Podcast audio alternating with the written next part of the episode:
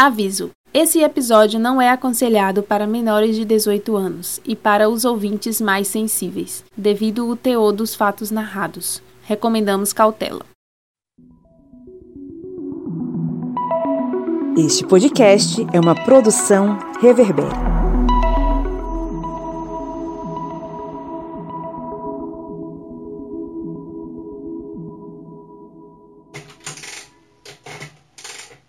Diário do Correspondente de Guerras, episódio 33, Polônia, 1945.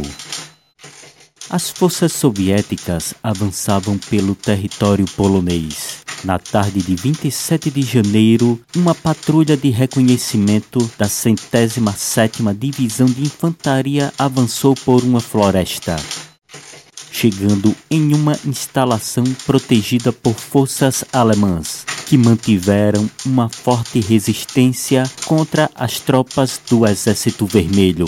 Mas após a luta, o local foi tomado pelos soviéticos. Em sua entrada havia um letreiro com os dizeres: O trabalho liberta. Mas aquele local não era apenas um campo de trabalhos forçados mas era o local de um dos mais hediondos crimes da história.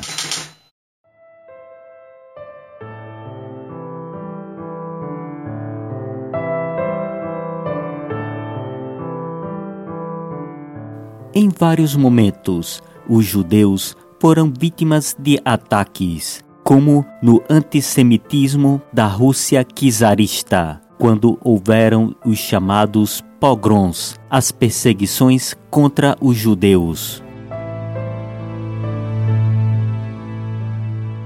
O jornal russo Zimania, em 1903, lançou de forma seriada trechos do livro Protocolos dos Sábios de Sião, uma obra antissemita que descrevia um falso projeto de conspiração dos judeus e maçons para conseguirem a dominação mundial.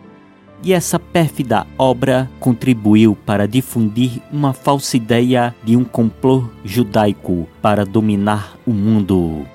E mesmo com os protocolos dos sábios de Sião sendo desmascarado pelo jornal britânico Times, ele se tornou parte essencial dentro da propaganda nazista.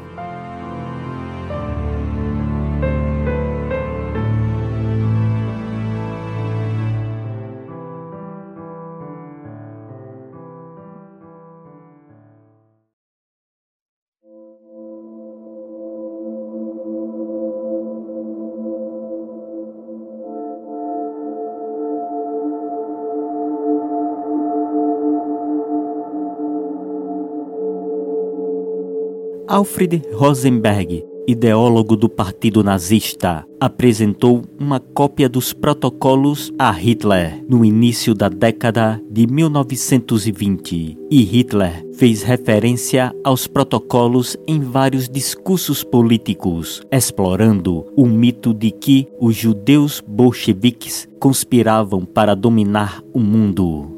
Durante as décadas de 1920 e 1930, o texto Os Protocolos dos Sábios de Sião teve papel de destaque dentro da propaganda nazista. Após os nazistas alcançarem o poder na Alemanha, algumas escolas passaram a usar os protocolos para doutrinar seus estudantes. A ideia preconceituosa de um inimigo judeu ganhava contornos ainda mais intensos pelo regime nazista que encontrou nos judeus um inimigo para a crise, em especial econômica, que assolava a Alemanha. Adolf Hitler não escondia seu ódio contra os judeus, deixando isso claro em vários trechos do seu livro Mein Kampf, onde ele insistia em declarar que os ataques contra a Alemanha e o dito povo ariano eram provocados pelos judeus. E assim que Hitler subiu ao poder, começara a perseguição contra os judeus.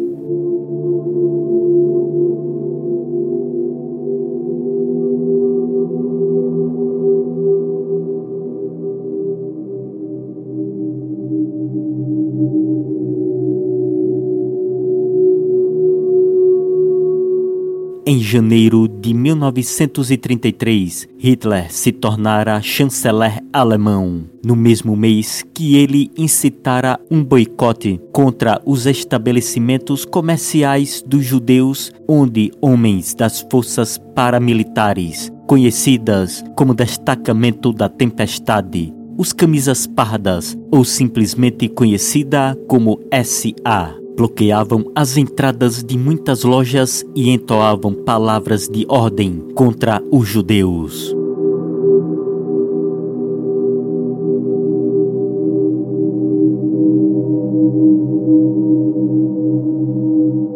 Em março de 1933, era aberto o primeiro campo de concentração da Alemanha nazista era o campo de concentração de Dachau, a 16 quilômetros de Munique.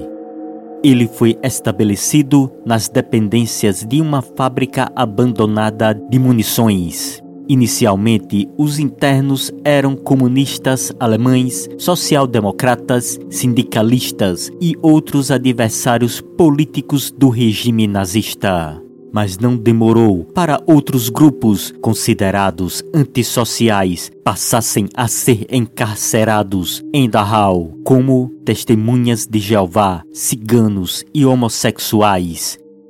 Os judeus ainda não eram alvos para detenções naquele campo, mas ainda continuavam a serem vítimas do ódio nazista.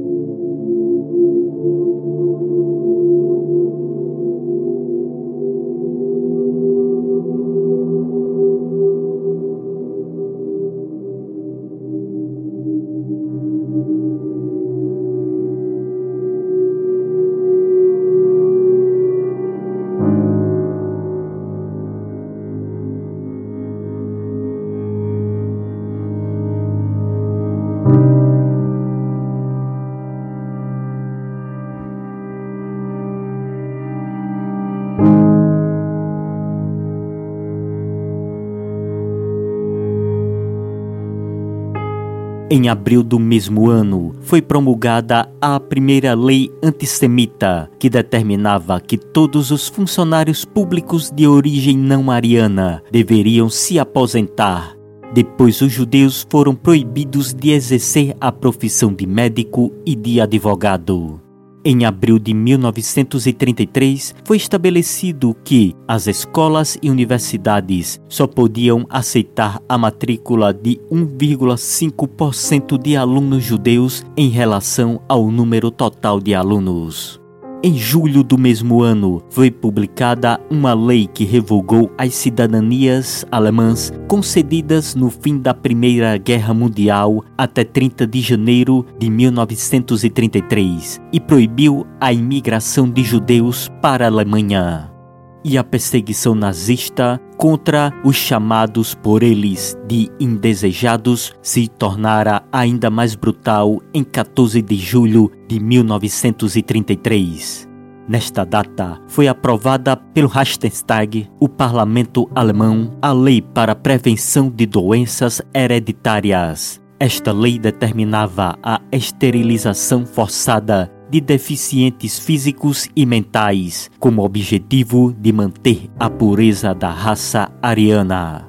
Milhares de pessoas supostamente com doenças hereditárias passaram a ser esterilizadas. Entre os alvos da lei estavam portadores de esquizofrenia, cegueira, deformidades físicas e surdez hereditária. A lista também incluía pessoas com deficiência no desenvolvimento mental e dependentes de álcool, inclusive pessoas consideradas indesejadas pela sociedade, como prostitutas, criminosos ou mesmo pessoas simples que não conseguiam atender às exigências sociais, se tornaram alvos daquela lei e os judeus também se tornaram alvos de leis que agravavam ainda mais a perseguição contra a comunidade judaica.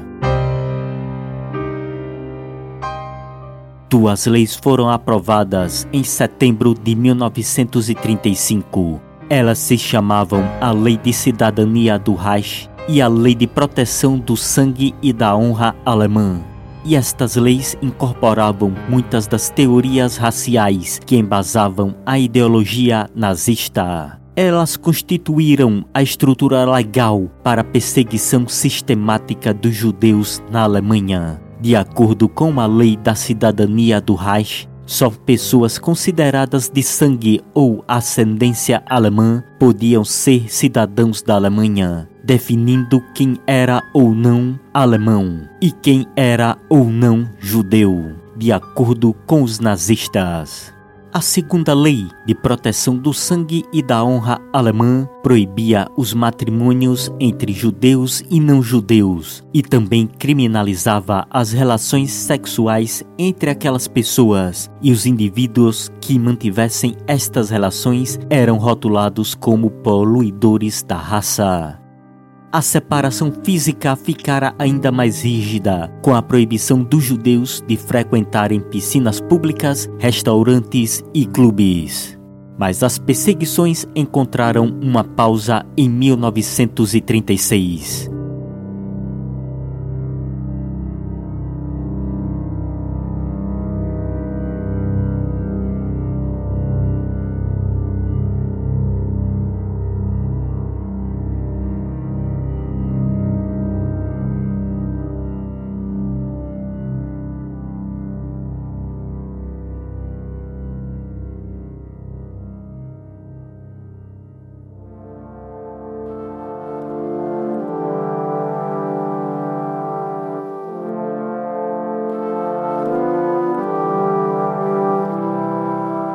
Neste ano ocorreram os Jogos Olímpicos de Inverno, realizados em Garmisch-Partenkirchen, e os Jogos Olímpicos de Verão, realizados em Berlim. Nas semanas que antecediam os dois eventos, o regime nazista suavizou muito sua retórica e atividades antissemitas o governo alemão mandou remover dos locais públicos os cartazes que diziam judeus não são bem-vindos. Essa pausa nas perseguições foi uma forma de Hitler evitar críticas internacionais ao seu governo, tanto para evitar que os jogos fossem transferidos para outro local, como para não desencorajar o turismo internacional e a renda por ele gerada durante o ano das Olimpíadas. Mas antes dos Jogos Olímpicos de Berlim, em meados de julho de 1936, cerca de 800 ciganos residentes em Berlim e nos arredores foram presos e confinados sob guarda policial em um campo especial no bairro de Marzahn, em Berlim, para não serem vistos pelos estrangeiros. Mas logo com o fim dos Jogos Olímpicos ocorreu o reinício da perseguição contra os judeus.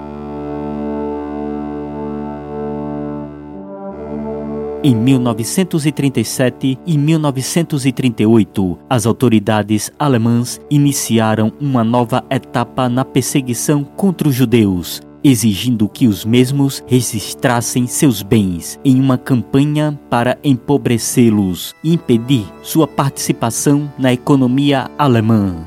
Neste mesmo período, o governo nazista proibiu os médicos judeus de tratarem pacientes não judeus e também revogou as licenças dos advogados, impedindo-os de trabalhar em suas profissões. E em novembro de 1938 ocorreu um terrível evento contra os judeus. Uma explosão de violência aconteceu na noite de 9 de novembro de 1938, que ficou conhecida como Kristallnacht, a Noite dos Cristais.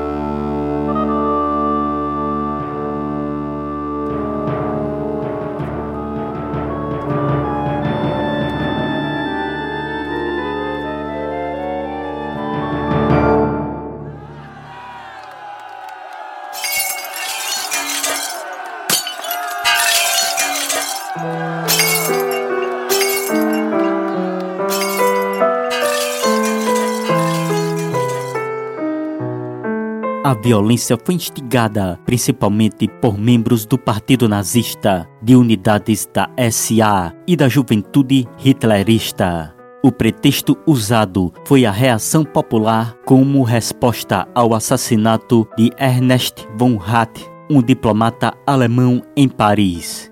Alguns dias antes deste fato, as autoridades nazistas tinham expulsado da Alemanha milhares de judeus de cidadania polonesa. Entre estas pessoas estava Herschel Greenspan, um judeu polonês de apenas 17 anos de idade, que recebeu a notícia de que seus pais, residentes na Alemanha desde 1911, tinham sido expulsos do território alemão. Então, no dia 7 de novembro de 1938, desesperado, ele atirou contra von Hatt.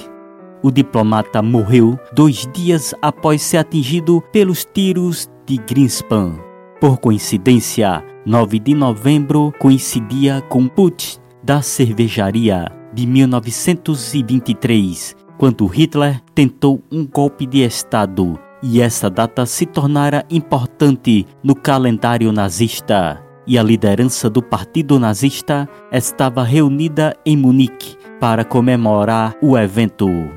Os líderes nazistas então usaram o assassinato como pretexto para iniciar uma onda de ataques contra os judeus. O ministro da propaganda Joseph Goebbels foi o principal instigador dos massacres da Noite dos Cristais, sugerindo aos nazistas, veteranos ali reunidos, que o judaísmo mundial havia conspirado para que o assassinato de von Hatt fosse efetuado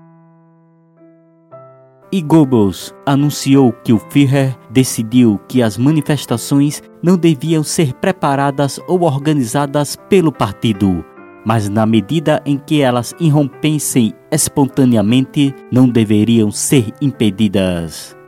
Aquelas palavras incitaram a onda de violência. Os ataques contra os judeus começaram ainda na noite de 9 de novembro e se estenderam até a tarde do dia 10 de novembro.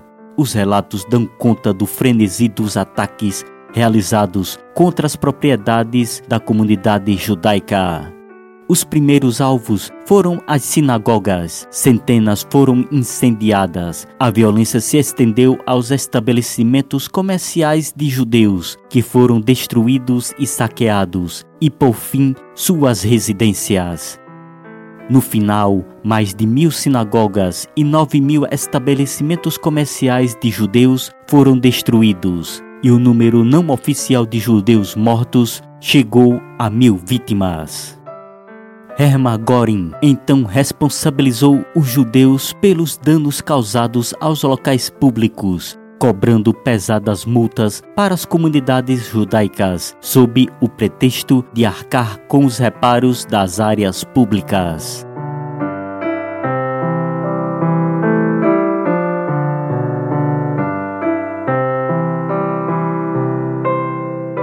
E em 1939, o ódio nazista se abateu impiedosamente sobre os judeus.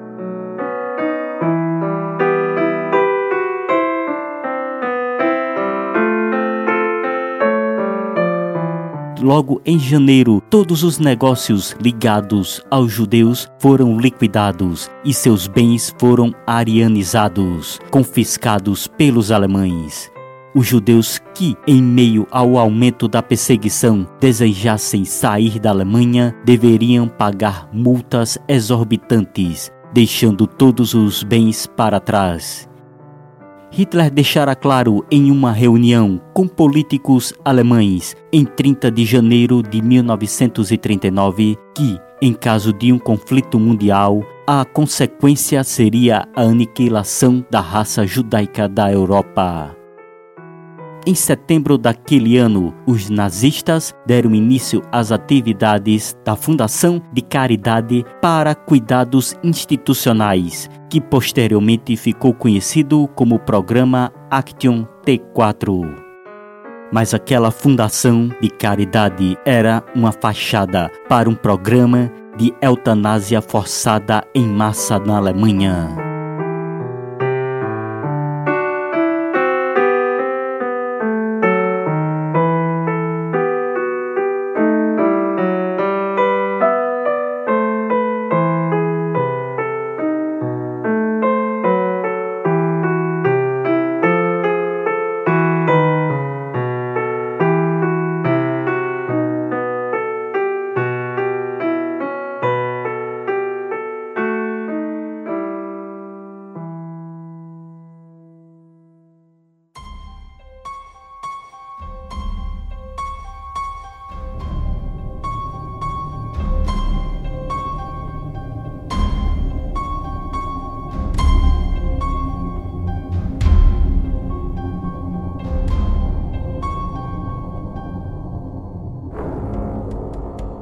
Hitler era a favor de eliminar aqueles a quem julgou vida indigna de ser vivida.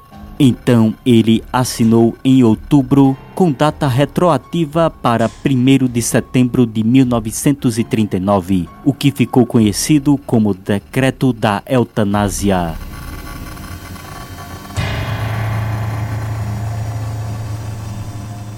Que autorizava Philip Bollard diretor da chancelaria privada de Hitler, e Karl Brand, médico assistente de Hitler, a realizarem o programa de eutanásia. Foram construídos seis centros psiquiátricos com o intuito de realizar o extermínio dos chamados doentes incuráveis. Esses centros fizeram parte no que se tornou o Holocausto.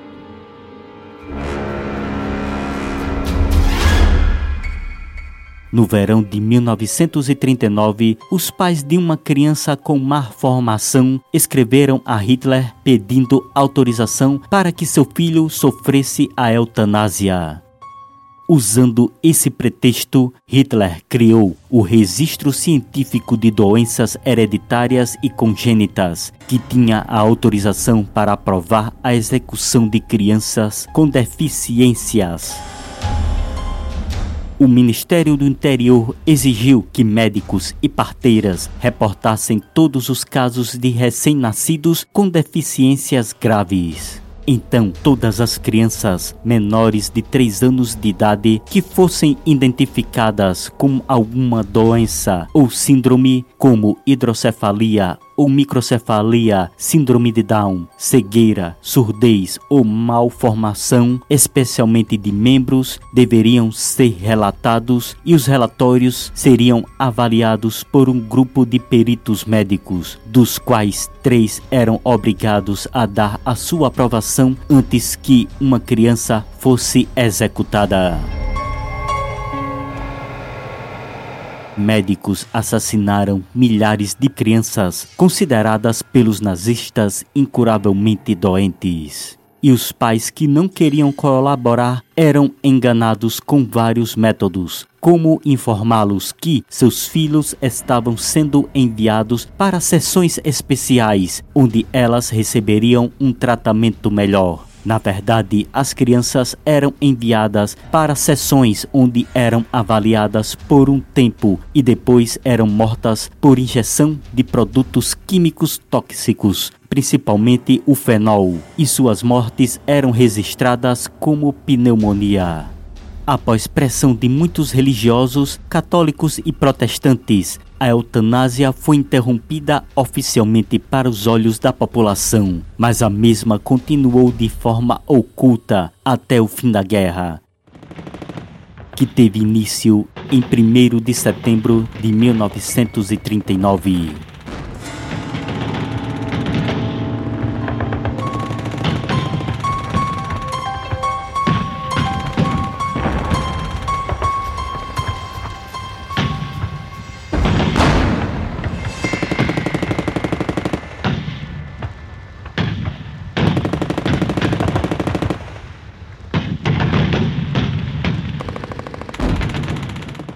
Nesta data, a Alemanha invadia a Polônia, dando início à Segunda Guerra Mundial. E os judeus, assim como o povo polonês, se viram diante da crueldade nazista.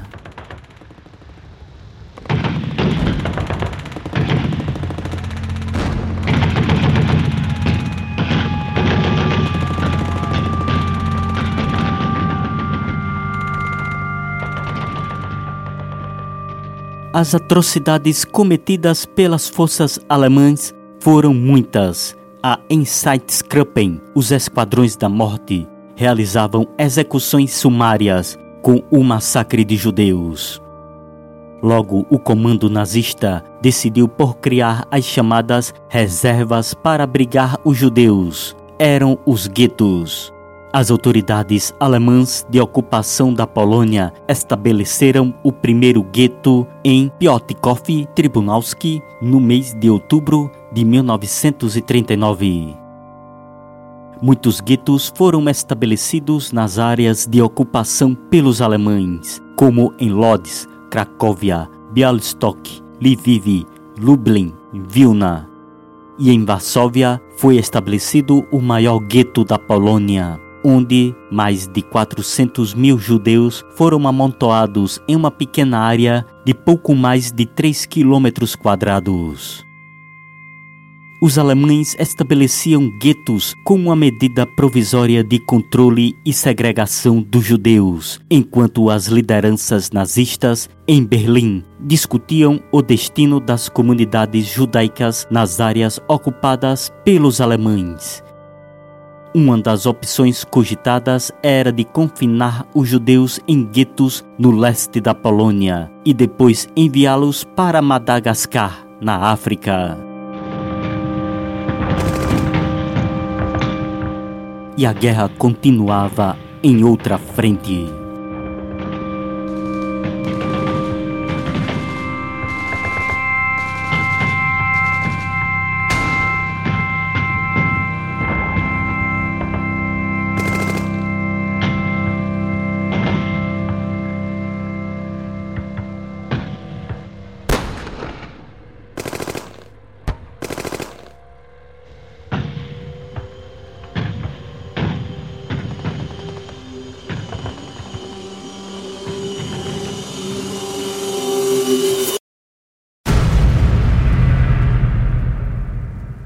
Em 1940, ocorreu a ofensiva alemã no oeste contra a Noruega, Dinamarca, Países Baixos, Luxemburgo, Bélgica e França.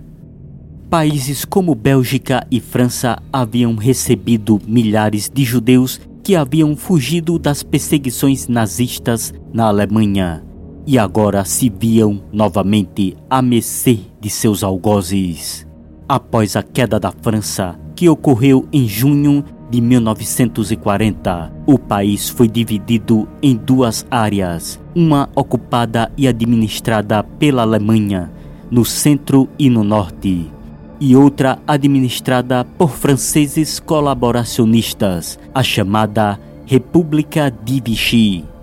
O governo de Vichy, liderado por Philippe Pétain, agiu com rapidez para impor uma legislação antissemita.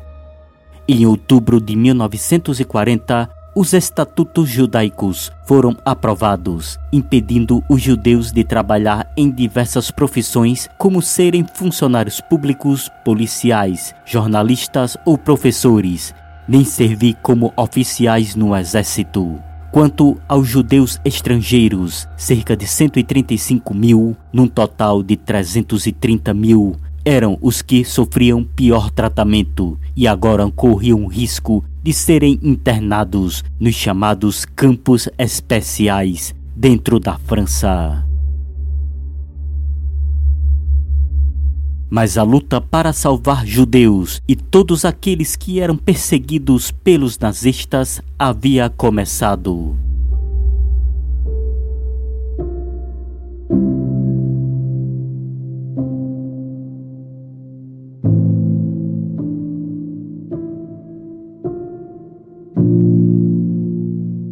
Pessoas como o cônsul português em Bordeaux, na França, Aristides de Souza Mendes, que desobedeceu a ordens expressas do ditador português Antônio de Oliveira Salazar, e entre os dias 17 e 19 de junho de 1940, véspera da queda da França, ele trabalhou incessantemente na emissão de vistos, juntamente com dois dos seus filhos, sem parar sequer para comer. Nesses três dias foram emitidos 30 mil vistos e essas pessoas conseguiram fugir da perseguição nazista, cruzando a fronteira entre a França e a Espanha e seguir viagem até Portugal. Aristides Mendes recebeu a ordem para retornar para Portugal, onde foi demitido e acabou sofrendo ele e sua família perseguição do governo português até o fim da sua vida.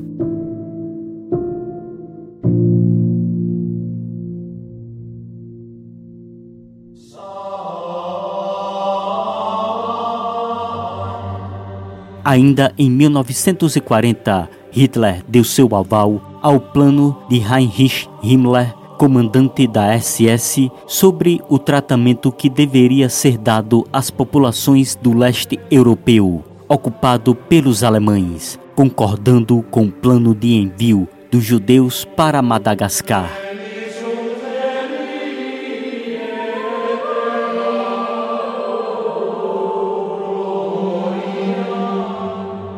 Mas esse plano foi esquecido em 1941. Foi o ano em que as atenções da Wehrmacht se voltaram para o leste, em uma nova sequência de conquistas alemãs. Enquanto os alemães aumentavam suas conquistas, um plano de extermínio dos judeus começou a tomar forma.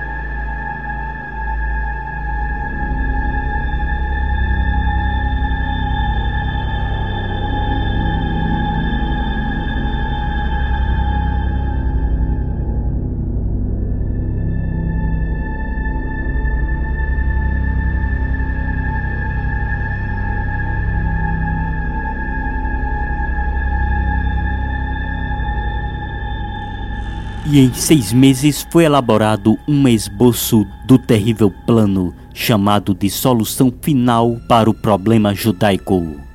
A recomendação foi feita por Hermann Göring, comandante da Luftwaffe, e Reinhard Heydrich, comandante do Escritório Central de Segurança do Reich. Em junho de 1941, ocorreu uma das maiores ofensivas militares da história, a Operação Barbarossa, a ofensiva alemã contra a União Soviética. A invasão alemã incitou vários grupos antissemitas em várias regiões, como nos estados bálticos, a iniciarem pogroms, perseguições violentas contra os judeus. E os nazistas mantinham a perseguição contra as comunidades judaicas. O Einsatzgruppen seguia o avanço das forças da Wehrmacht pela União Soviética, e essas unidades receberam ordens para executar os judeus que eram considerados a serviço do Partido Comunista ou do Estado Soviético, assim como outros comunistas de destaque. As unidades da Einsatzgruppen não seriam as únicas envolvidas nas chamadas ações de limpeza atrás da linha do fronte. Em uma ordem de 21 de maio, Himmler descreveu como os destacamentos especiais da Polícia da Ordem e das Waffen-SS também entrariam na União Soviética após a invasão e cometeriam assassinatos junto com outras unidades de segurança alemãs.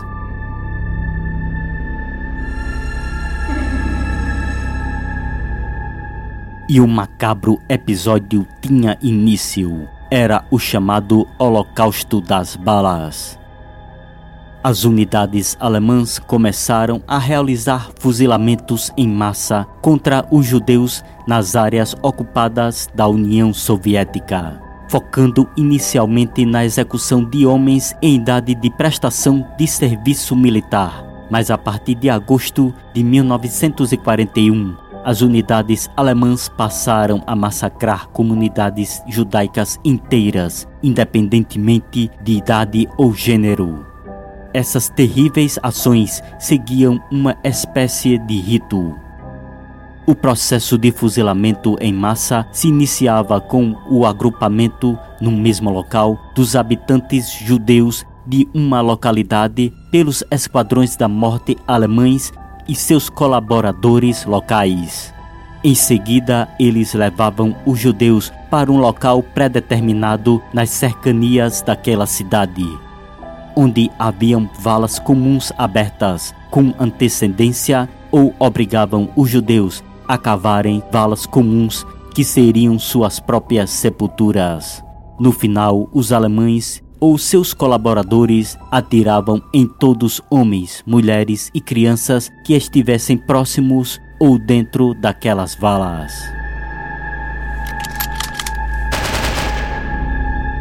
Em muitos lugares, os atiradores da SS empregavam uma cruel tática conhecida como lata de sardinha, na qual as vítimas eram forçadas a deitar-se no fundo de uma vala e depois eram executadas. Logo em seguida, um pouco de terra era espalhada sobre os mortos recém-executados, e as próximas vítimas eram forçadas a deitar-se sobre eles, sendo elas em seguida baleadas. E esse processo se repetia até que a vala estivesse completamente cheia. Muitas vezes as vítimas eram obrigadas a assistir seus parentes serem assassinados antes delas.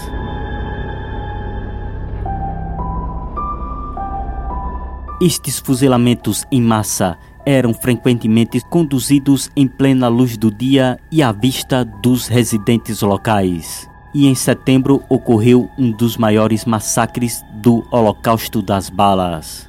Entre os dias 29 e 30 de setembro de 1941, unidades da SS e da polícia alemã, com auxílio de colaboradores, assassinaram grande parte da população judaica que ainda vivia em Kiev, na Ucrânia. O local do massacre foi em Babi Yar, uma ravina nas cercanias de Kiev.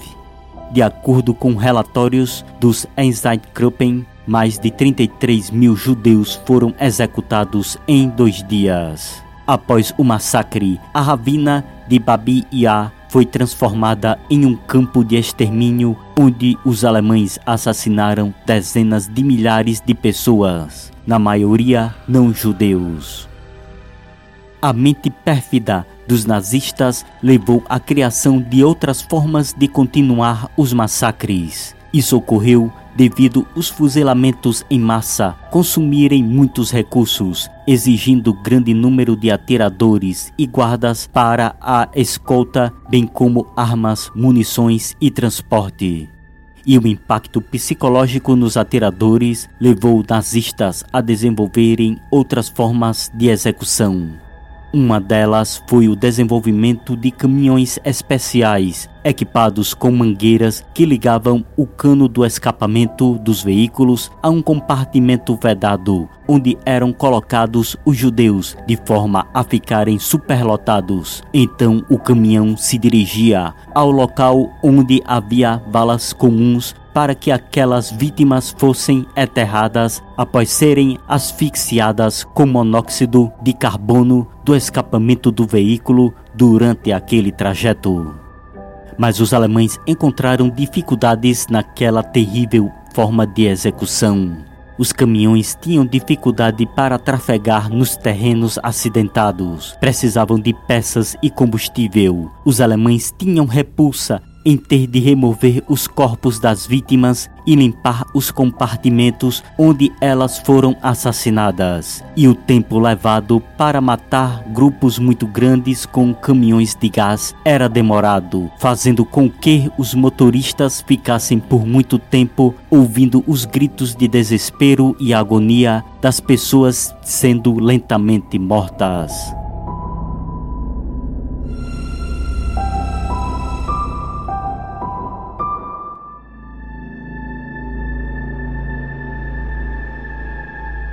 Durante a ocupação alemã dos territórios soviéticos, os fuzilamentos em massa continuaram a ser o método preferido para o assassinato de judeus. A escalada de perseguição ganhou outro ponto no final de 1941, com a aprovação por Hitler da Diretiva Noite e Brumas, que ordenava que todos aqueles que fossem considerados perigosos para o Reich nos territórios ocupados deveriam ser executados ou desaparecer sem deixar rastros. Essa escalada radical na política antissemita nazista acabou por culminar na solução final da questão judaica, o plano nazista para assassinar todos os judeus da Europa.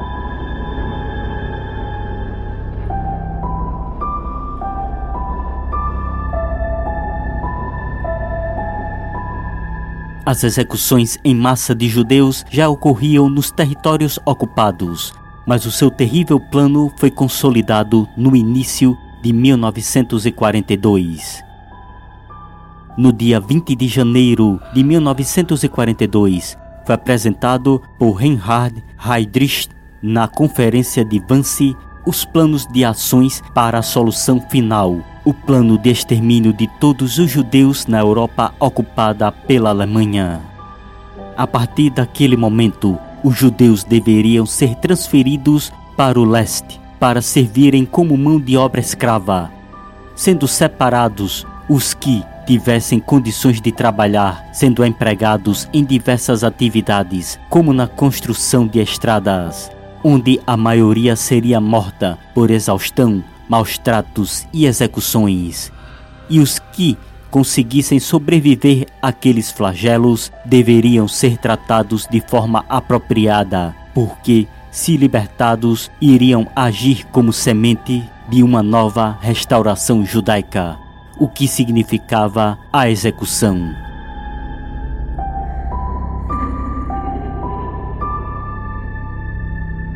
Embora as deportações para o leste já estivessem ocorrendo desde meados de 1941, elas se intensificaram em 1942.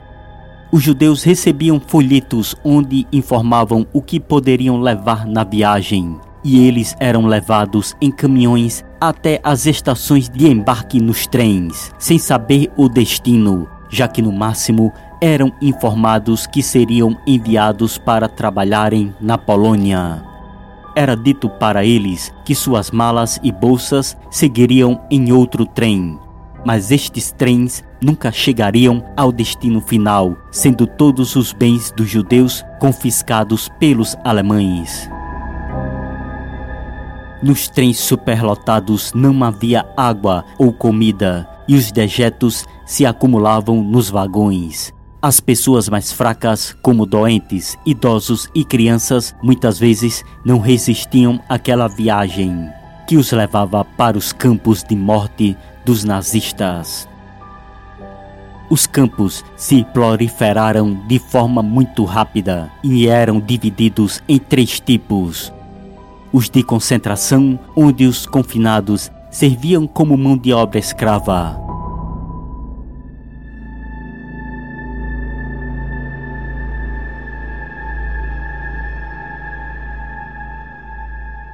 Os campos de extermínio, onde não haviam prisioneiros e as pessoas eram executadas assim que chegavam, como ocorria no campo de extermínio de Chelno, na Polônia, que foi o primeiro campo nazista a usar gases venenosos para extermínio em massa. As vítimas eram levadas até Chelno em caminhões. Os oficiais da SS, que usavam jalecos brancos de médicos, diziam que eles seriam levados para trabalhar na Alemanha, mas antes de partir precisavam tomar um banho para desinfecção. Os judeus eram levados até um prédio, onde eram forçados a se despir e entregar seus poucos pertences restantes. Os guardas levavam os prisioneiros nus para uma rampa inclinada que terminava no compartimento vedado de um caminhão onde até 70 pessoas eram espremidas. Aquele veículo era um caminhão de gás, onde os prisioneiros eram asfixiados com monóxido de carbono. O caminhão cheio de cadáveres era levado até uma clareira na floresta, onde os corpos eram jogados em enormes valas comuns. Os prisioneiros que ainda estivessem vivos eram mortos a tiros.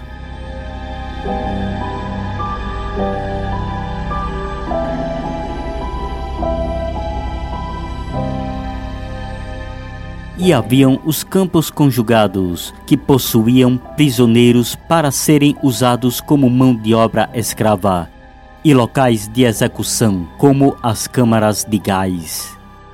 E em 1940 teve início a construção de um dos mais brutais destes matadouros humanos.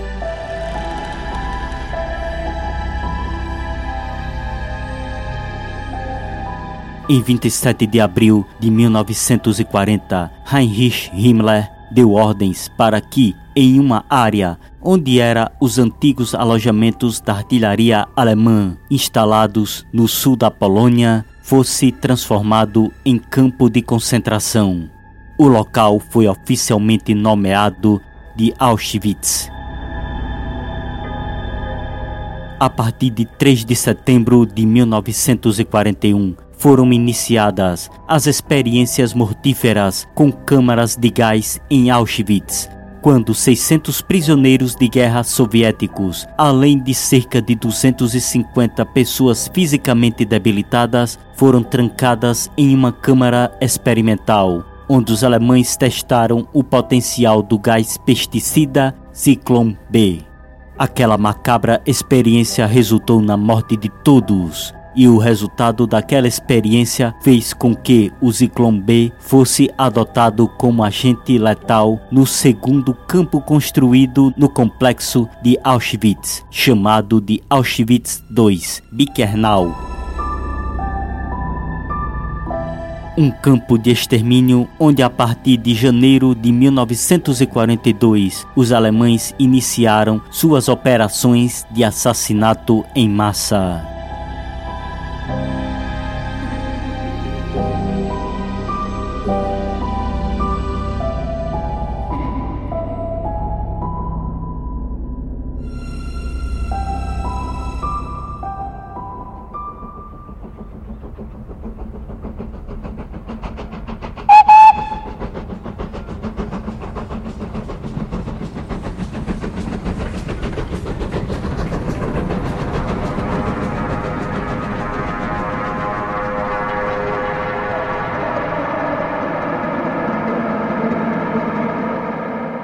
cruel funcionamento de Auschwitz seguia um rigoroso protocolo. Logo no desembarque, os prisioneiros tinham seus últimos bens confiscados. Idosos, crianças, pessoas doentes ou com limitações físicas que eram consideradas inapropriadas para o trabalho escravo eram enviadas diretamente para as câmaras de gás. E para evitar o pânico, soldados e médicos diziam aos prisioneiros que eles passariam por um banho e desinfecção e receberiam roupas limpas para se juntar a amigos e familiares. A morte acontecia nas quatro câmaras de gás, onde chuveiros falsos no teto expeliam gás venenoso, o Zyklon B, que era manipulado para não emitir odores. Após as execuções, alguns dos prisioneiros que eram obrigados a trabalhar para os nazistas entravam nas câmaras de gás para retirar os corpos e verificar se ainda havia outros bens para serem retirados das vítimas, como dentes de ouro. Depois da asfixia, os mortos eram cremados em fornos crematórios. Para aqueles que fossem selecionados para o trabalho escravo, o destino seria terrível. Os prisioneiros ficavam em alojamentos infestados de ratos e vermes. Esses ambientes abafados e sem água corrente abrigavam até mil prisioneiros, que dormiam em camas coletivas para até dez pessoas e sofriam diversos tipos de maus tratos e eram pessimamente alimentados.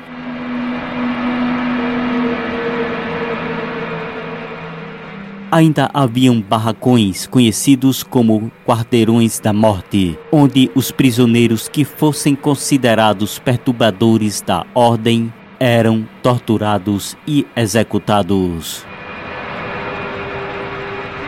E para outros presos havia também outro destino cruel, que era ser submetido às terríveis experiências médicas.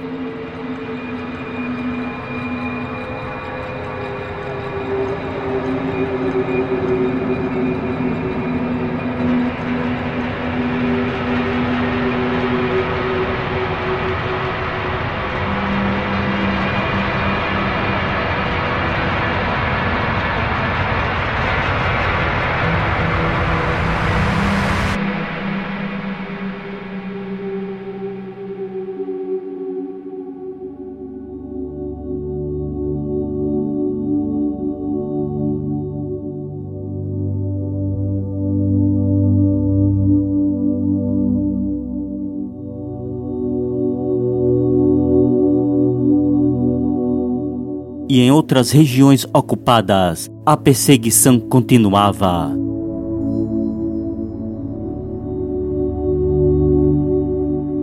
Em março de 1942, foi iniciada na França a deportação em massa de judeus. E um dos mais trágicos episódios das deportações na França ficou conhecido como Batida do Vel-d'Hiver. Entre 16 e 17 de julho, a polícia francesa prendeu 13.152 judeus, incluindo 4.115 crianças, que foram enviados primeiro para o velódromo de inverno de Paris, uma pista de ciclismo coberta que tinha sido convertida para prisão. Os judeus recebiam o mínimo de água e alguma comida, e os que tentassem escapar eram fuzilados. Em 18 de julho começaram as deportações de judeus para os campos de concentração ou extermínio. Famílias eram separadas e muitos eram enviados para Auschwitz. Muitas crianças foram enviadas também para o campo de concentração de Drancy, elas haviam sido separadas dos seus pais quando estavam no campo de concentração de Pithiviers. Muitas crianças tinham entre 2 e 12 anos e várias doenças eram comuns entre elas. Entre estas doenças estava a diarreia, que obrigava as próprias crianças a lavarem suas roupas sujas. Nos dias de deportação, todos se levantavam de madrugada e a truculência causava pânico entre as crianças. As que se recusassem a sair dos alojamentos eram levadas à força pelos guardas. Essas crianças eram embarcadas em trens, onde faziam a viagem sem que ninguém cuidasse delas, com fome e sede, e muitas morriam ainda na viagem e as que sobrevivessem eram executadas assim que chegassem nos campos de extermínio.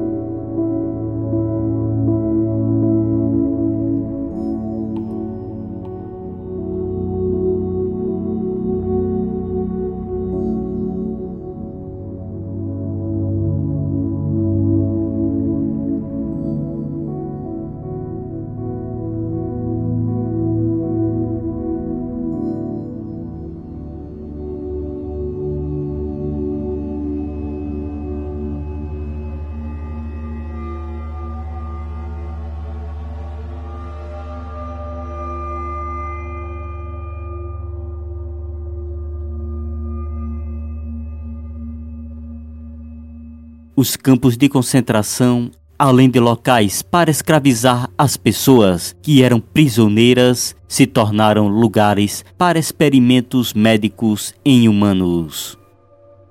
Desde 1941, a Luftwaffe realizava experimentos em prisioneiros que eram obrigados a ficar por horas em água gelada ou em locais com temperatura abaixo de zero grau para saber por quanto tempo as pessoas suportariam a estas experiências de congelamento, que eram conduzidos em Dachau e Auschwitz. Também haviam experiências médicas no campo de concentração de Ravensbrück, que era um campo exclusivo para mulheres. E além das mulheres serem vítimas de fome, maus tratos, estupros e execuções, eram obrigadas a serem cobaias em experimentos onde eram infectadas com bactérias como da gangrena e do tétano, e tinham a circulação sanguínea interrompida no membro infectado, para criar uma condição semelhante às feridas provocadas em campos de batalha e muitas vezes as infecções eram contaminadas, colocando madeira ou vidro fosco nas feridas para se tornarem ainda mais graves. E após toda essa tortura, as feridas eram tratadas com vários tipos de drogas para determinar a sua respectiva eficácia.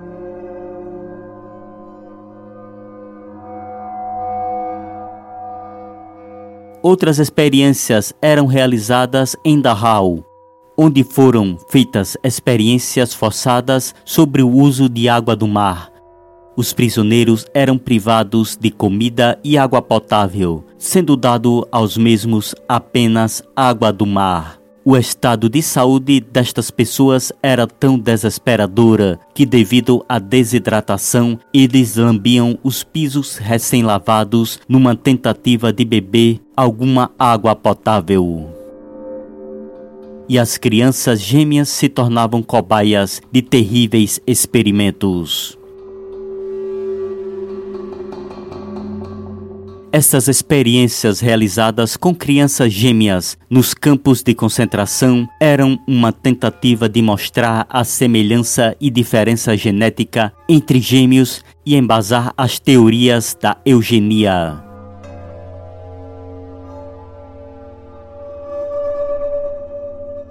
Dentre os terríveis experimentos em gêmeos estavam a injeção de produtos químicos diferentes para os olhos dos gêmeos, para ver se eles iam mudar suas cores, aplicação de agentes causadores de doenças, como tifo e tuberculose, para analisar o desenvolvimento da doença. Também foi realizada a troca de sexo em crianças apenas para ver se os mesmos modificariam seu comportamento. E também gêmeos foram costurados em conjunto numa tentativa de se criar gêmeos siameses. Nestas terríveis experiências, caso algum dos gêmeos morresse, o outro era executado e ambos eram dissecados. Tal fato ocorria também em crianças ainda vivas, sem anestesia. O chefe principal destes experimentos era Josef Mengele, que estava instalado no campo de concentração de Auschwitz, onde realizou mais de 1.500 experimentos com gêmeos, e destes, menos de 200 conseguiram sobreviver.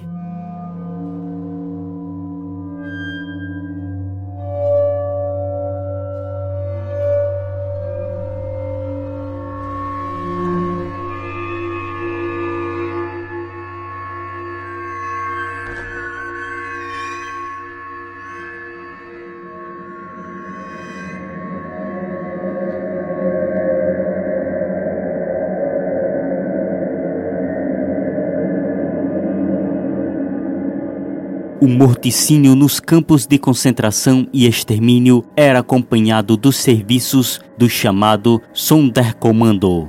Eram unidades utilizadas em vários serviços para os alemães.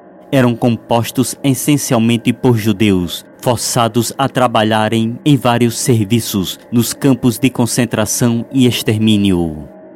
Essas unidades eram encarregadas de grande parte dos processos que os judeus passavam ao chegar nos campos, como triagem, retirada de suas roupas. Também eram envolvidos nos procedimentos após a execução nas câmaras de gás, como retirar as vítimas, coletar objetos de valor dos cadáveres, como dentes de ouro, e eliminar os corpos nos fornos crematórios.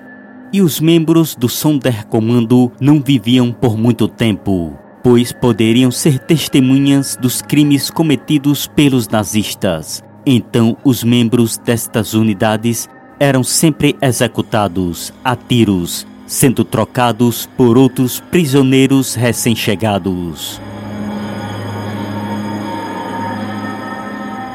Em 1942, teve início a Operação Sonderaction 1005, também conhecida como Operação Interdumsaction, a ação de exumação. Era uma operação sigilosa, com uma finalidade de exumação das covas coletivas e cremar os corpos das vítimas dos massacres promovidos pelas Einsatzgruppen. Para isso, foram utilizados prisioneiros dos campos de concentração, reunidos em grupos chamados de Leichenkommandos, as unidades de cadáveres, que faziam parte do Sonderkommando.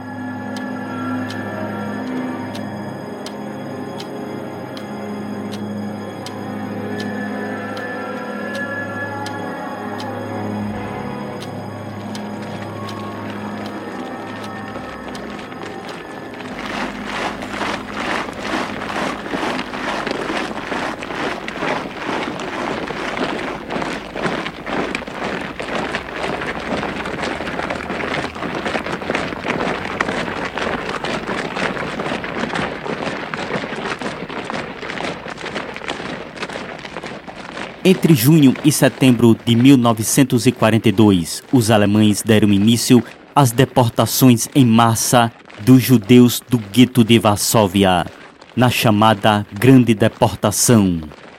A maioria dos 300 mil judeus deportados naquele período foram enviados para o campo de extermínio de Treblinka, onde foram assassinados. Entre essas deportações estavam as das crianças do orfanato do gueto de Varsóvia.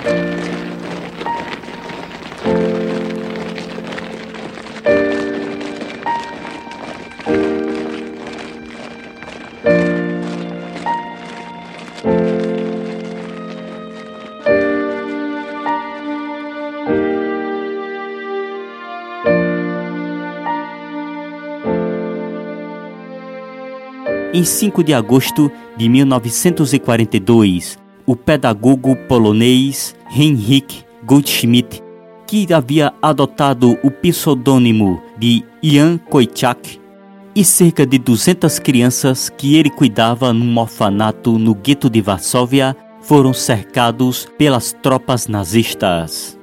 Embora tenha recebido várias propostas para deixar seu orfanato, o pedagogo recusou todas as ofertas, decidindo ficar junto até o fim com as crianças que ele considerava seus filhos.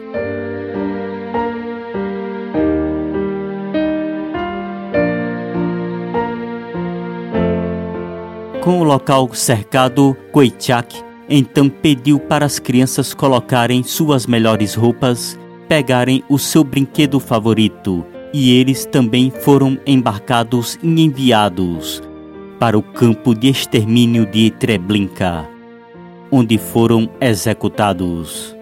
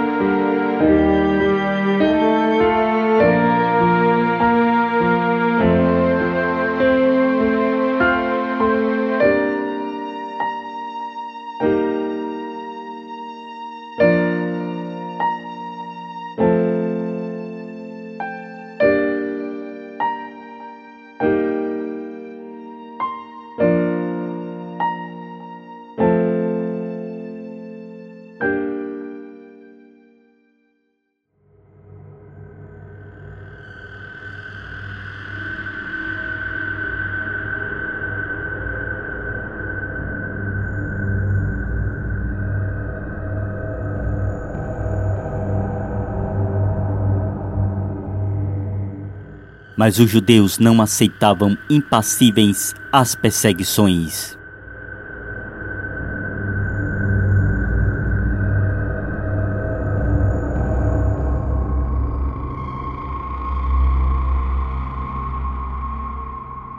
Aquele período de deportações levou ao início de um movimento de resistência judaico que resultou no levante do gueto de Varsóvia entre 19 de abril e 16 de maio de 1943. Foi necessário a mobilização de forças alemãs da Waffen-SS para esmagar o levante.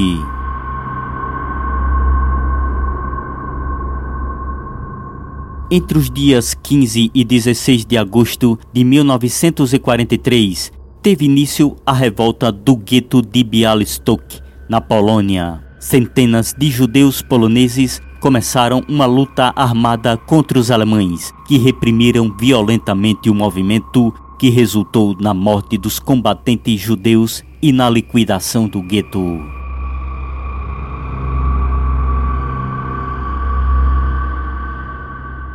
Em 2 de agosto de 1943, os judeus aprisionados no campo de extermínio de Treblinka deram início a um levante. Armados com picaretas, machados e algumas armas roubadas do arsenal, os judeus conseguiram incendiar o campo.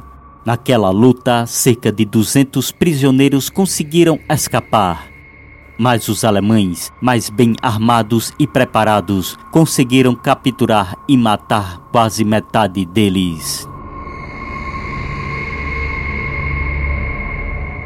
Em 13 de outubro do mesmo ano, os prisioneiros do campo de extermínio de Sobibor conseguiram matar 11 guardas da SS e incendiar aquele campo. 300 prisioneiros conseguiram escapar, arriscando-se na travessia de um campo minado. Os alemães conseguiram recapturar 100 deles, que foram sumariamente executados.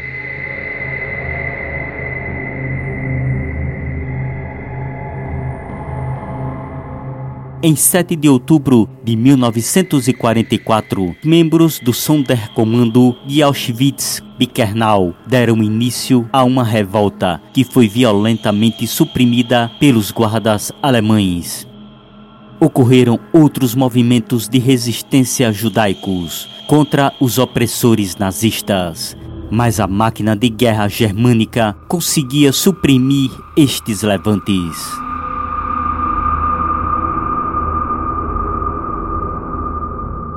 E nos campos de extermínio os massacres continuavam.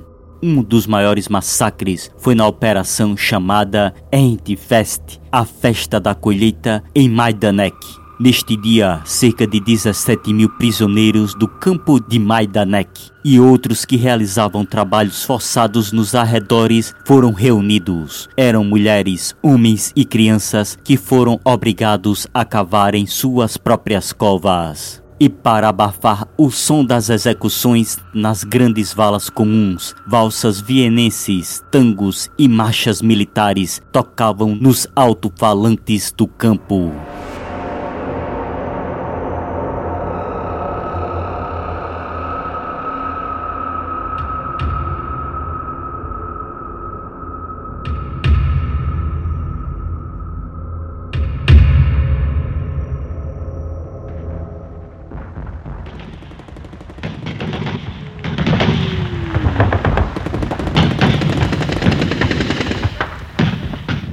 Mas a guerra prosseguia e os reveses contra os alemães começavam a se somar. Em 1944, as derrotas alemãs ocorriam em várias frentes, e com isso aumentava ainda mais a sanha perseguidora de Hitler contra os judeus.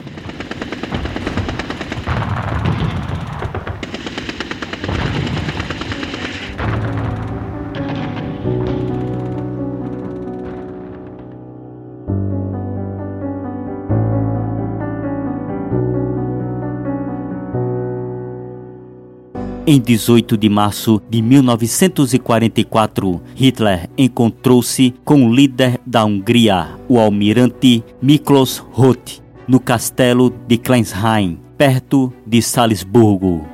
Na reunião, Hitler advertiu que a Alemanha não toleraria a ameaça à segurança alemã em um local tão próximo do inimigo que se aproximava. O mesmo se referia aos judeus que viviam na Hungria. Com isso, Hitler informou que estava prestes a ordenar a ocupação alemã da Hungria e exigiu que o almirante Roth concordasse com essa ação. O almirante Roth recusou e começou a discutir com Hitler. E após ameaças e o uso de subterfúgios, como impedir a saída do líder húngaro do castelo, o mesmo acabou por concordar com a ocupação alemã da Hungria. E dessa forma, o mesmo concordou que os alemães deportassem os judeus que viviam no território húngaro. No dia seguinte, em 19 de março de 1944, tropas alemãs ocuparam a Hungria. E dois dias depois, Adolf Eichmann, que era conhecido como arquiteto do Holocausto, instalava-se em Budapeste, pronto para implementar a destruição dos judeus. Os nazistas logo deram início ao isolamento dos judeus em guetos. Em menos de três meses, a polícia húngara, auxiliada por alemães do escritório principal de segurança do Reich, concentraram cerca de 440 mil judeus que viviam naquele país. Aprisionaram os judeus nos chamados guetos de destruição a curto prazo e deportaram muitos judeus, sendo a maioria enviada para o campo de extermínio de Auschwitz-Birkenau.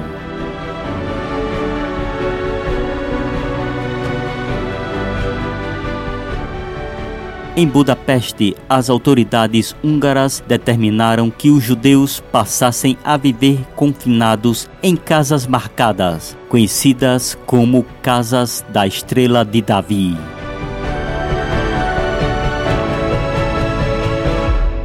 Contudo, algumas semanas depois, os líderes do movimento fascista Cruz de Flechas, com apoio dos alemães, deram um golpe de Estado e tomaram o poder. No dia 15 de outubro de 1944, o novo governo húngaro estabeleceu oficialmente um gueto em Budapeste, no qual cerca de 63 mil judeus passaram a viver em uma área que media pouco mais de um quarto de quilômetro quadrado.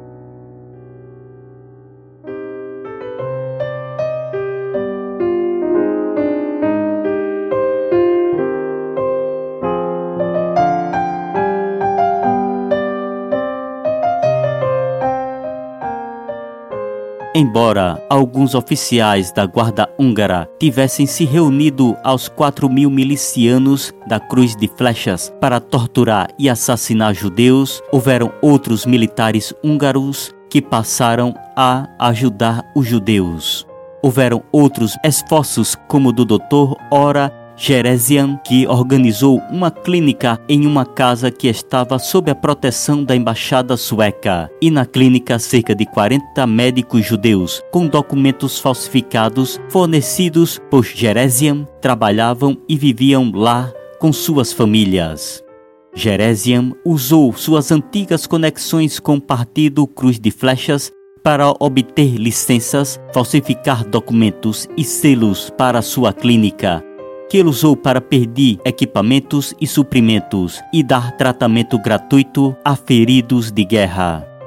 Dessa forma, a clínica não era ameaçada pela organização fascista húngara Cruz de Flechas. Jeresian, inclusive, cobriu os custos da clínica com dinheiro do próprio bolso e protegeu a vida de 400 judeus, além dos médicos.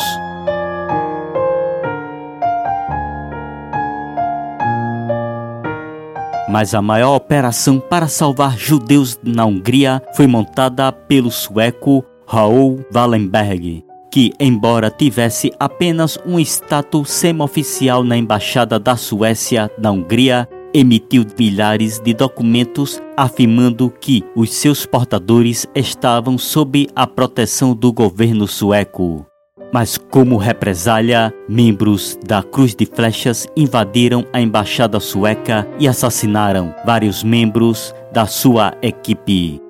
Mas ações de auxílio para os judeus continuaram, inclusive com outras representações diplomáticas, como do diplomata suíço Karl Lutz, do diplomata português Carlos Branquinho, da Cruz Vermelha Internacional e do núncio papal na Hungria, que emitiram documentos de proteção para ajudar outros judeus húngaros a escapar da perseguição dos nazistas cerca de 25 mil judeus que possuíam documentos que os colocavam sob a proteção de países neutros, sob a proteção de países neutros, e estes foram confinados num gueto internacional, em outro local da capital da Hungria.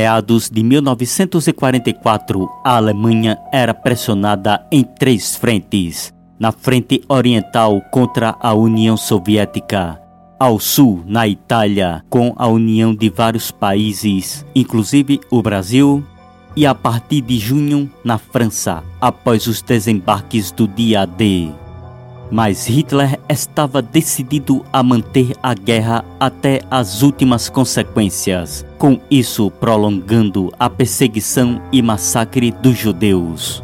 E com a descoberta dos massacres e dos campos de concentração e extermínio, as forças aliadas passaram a ser pressionadas para tomar uma atitude.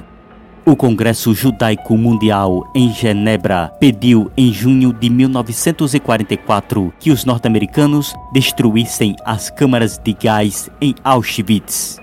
Winston Churchill chegou a solicitar que um ataque contra Auschwitz fosse realizado mas o comando aéreo britânico não demonstrava o mesmo entusiasmo, indicando que um dos problemas era a dificuldade de bombardear as câmaras de gás e ao mesmo tempo evitar matar vários prisioneiros em Birkenau. E os norte-americanos também se mostraram relutantes, indicando que os bombardeios não deveriam se desviar de operações consideradas por eles mais importantes e mesmo com muitas argumentações para ação direta contra os campos nazistas, a posição dos aliados em relação aos judeus era de que a única maneira segura de interromper o extermínio era derrotar os nazistas e muitos acreditavam que, mesmo com os bombardeios dos campos de extermínio, os massacres não cessariam e os nazistas poderiam voltar à prática de fuzilamentos para atingir seu terrível objetivo.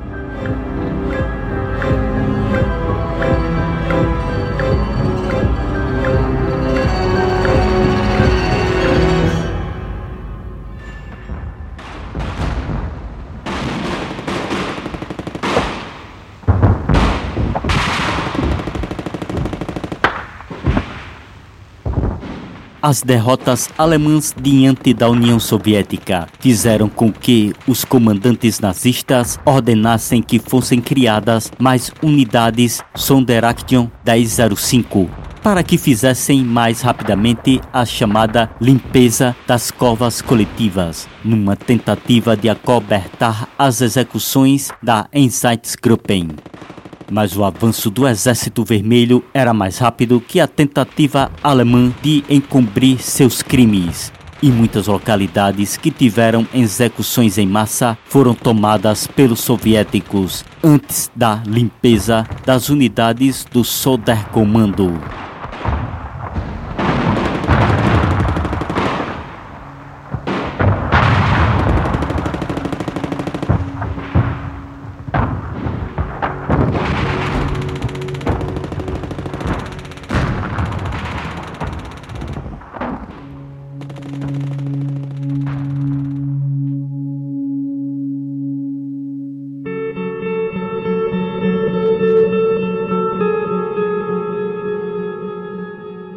O rápido avanço soviético conseguiu libertar o primeiro campo de concentração nazista. Era o campo de Majdanek, na Polônia. As forças soviéticas chegaram ao local em 23 de julho de 1944. Devido à rápida chegada dos soviéticos, os alemães conseguiram destruir apenas o crematório. E os alemães, na retirada, obrigaram os prisioneiros do local a realizarem uma marcha da morte, onde, sem alimentos ou água, os prisioneiros avançariam até a morte. Mas os soviéticos conseguiram encontrar milhares deles, a maioria prisioneiros de guerra, que demonstraram os crimes cometidos pelos nazistas. Mas, mesmo com a aproximação das forças aliadas, os alemães não paravam com os massacres.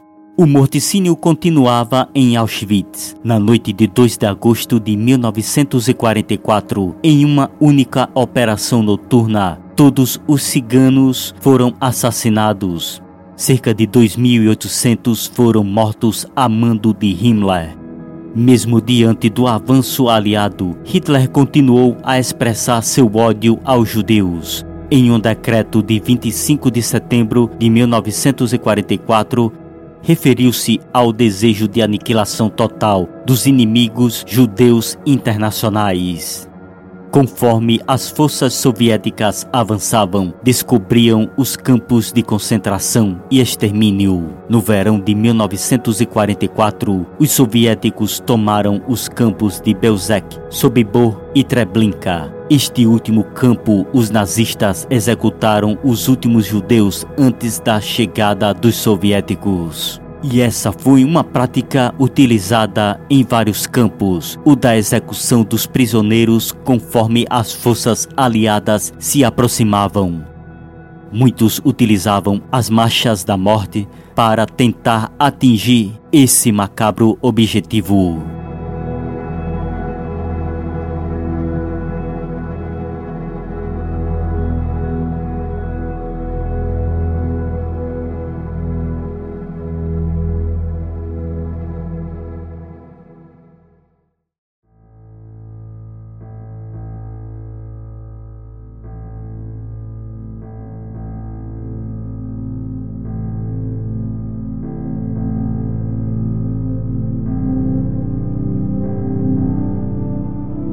Em 27 de janeiro de 1945, uma patrulha de reconhecimento da centésima sétima Divisão de Infantaria Soviética conseguiu, após um combate contra os últimos defensores alemães, tomar o campo de concentração de Auschwitz. Quando os soldados entraram em Auschwitz, os últimos defensores nazistas já haviam se retirado Anteriormente, os alemães haviam obrigado grande parte dos prisioneiros a marchar rumo ao oeste, para a Alemanha, em uma marcha da morte. Mas os soviéticos ainda encontraram vivos milhares de prisioneiros esqueléticos, tendo provas em abundância do extermínio em massa efetuado em Auschwitz, descobrindo posteriormente que mais de um milhão de pessoas foram mortas naquele local. Ainda em janeiro de 1945, as forças soviéticas tomaram os dois guetos em Budapeste, na Hungria, libertando cerca de 90 mil judeus. Os soviéticos libertaram mais campos de concentração e extermínio, como Sachsenhausen e Ravensbrück, libertados em abril de 1945 e Stutthof em maio de 1945.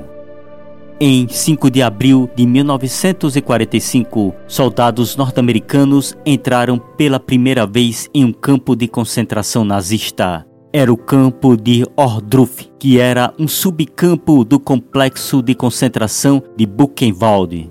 No início daquele mês de abril, com a aproximação das forças aliadas, soldados da SS obrigaram quase todos os prisioneiros a realizarem uma marcha da morte até Buchenwald. Os guardas da SS mataram muitos dos prisioneiros restantes que haviam ficado em Ohrdruf porque estavam muito doentes para esta marcha. As forças norte-americanas libertaram o campo de concentração de Buchenwald em 11 de abril de 1945, poucos dias após os nazistas terem iniciado sua evacuação Naquele dia, uma organização secreta de resistência formada por prisioneiros conseguiu atacar e controlar o campo de Buchenwald, evitando assim as atrocidades frequentemente cometidas pelos alemães antes de baterem em retirada. Mas as atrocidades nazistas não cessavam mesmo diante da derrota. No dia 13 de abril de 1945, 1.016 prisioneiros foram obrigados a marchar de vários campos de concentração num longo trajeto até a localidade de Gardelingen, na Saxônia. Os prisioneiros então foram trancados dentro de um celeiro de madeira e o local foi incendiado. Os prisioneiros foram queimados vivos e os que tentassem escapar eram baleados. As forças britânicas libertaram campos de concentração no norte da Alemanha, incluindo os campos de Neuengamme e Bergen-Belsen. Neste último campo, libertado em meados de abril de 1945, havia cerca de 60 mil prisioneiros, mas a maioria estava em situação crítica devido a uma epidemia de tifo e mais de 10 mil sobreviventes morreram poucas semanas após a libertação em decorrência de subnutrição e de doenças. Em 29 de abril, os norte-americanos libertaram o campo de concentração de Dachau. A primeira visão que os soldados tiveram foi de centenas de mortos empilhados junto a um comboio com 39 carruagens. Os mortos estavam lá há dias e alguns já estavam em avançado estado de decomposição. Os soldados norte-americanos, em estado de choque com aquela visão, decidiram que não fariam prisioneiros e começaram a executar os soldados alemães da Waffen-SS que ainda estavam no campo. As forças aliadas que libertavam os campos de concentração e extermínio testemunhavam condições inimagináveis das atrocidades cometidas pelos nazistas, encontrando pilhas de corpos que não haviam sido enterrados ou cremados, e os poucos sobreviventes nos campos pareciam esqueletos vivos devido ao trabalho escravo, maus tratos e a tentativa nazista de matar os prisioneiros, a maioria judeus, por inanição.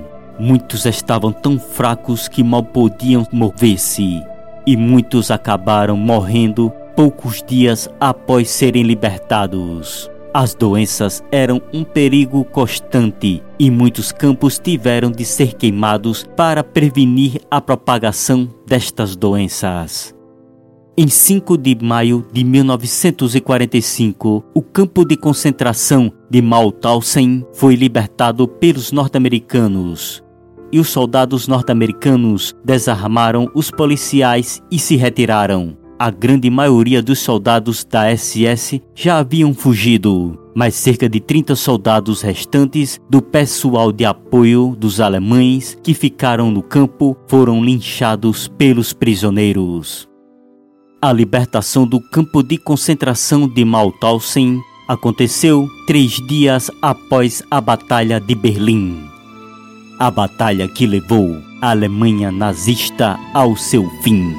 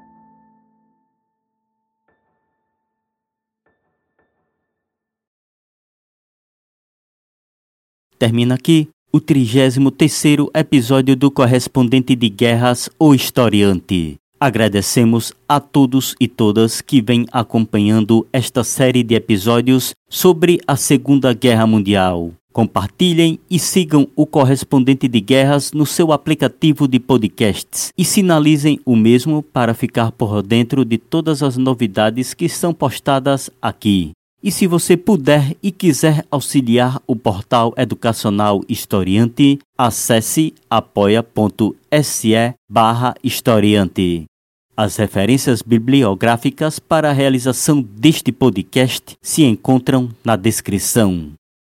Este é um episódio diferente dos demais, já que normalmente voltamos às narrativas para batalhas e combates, mas o Holocausto é um dos episódios mais trágicos da história e que jamais deverá ser esquecido, muito menos negado, já que existe uma vasta quantidade de evidências, provas, testemunhas, documentos, fotografias e gravações que comprovam esse terrível evento. Este episódio é dedicado à memória das milhões de vítimas do Holocausto nazista, incluindo 6 milhões de judeus.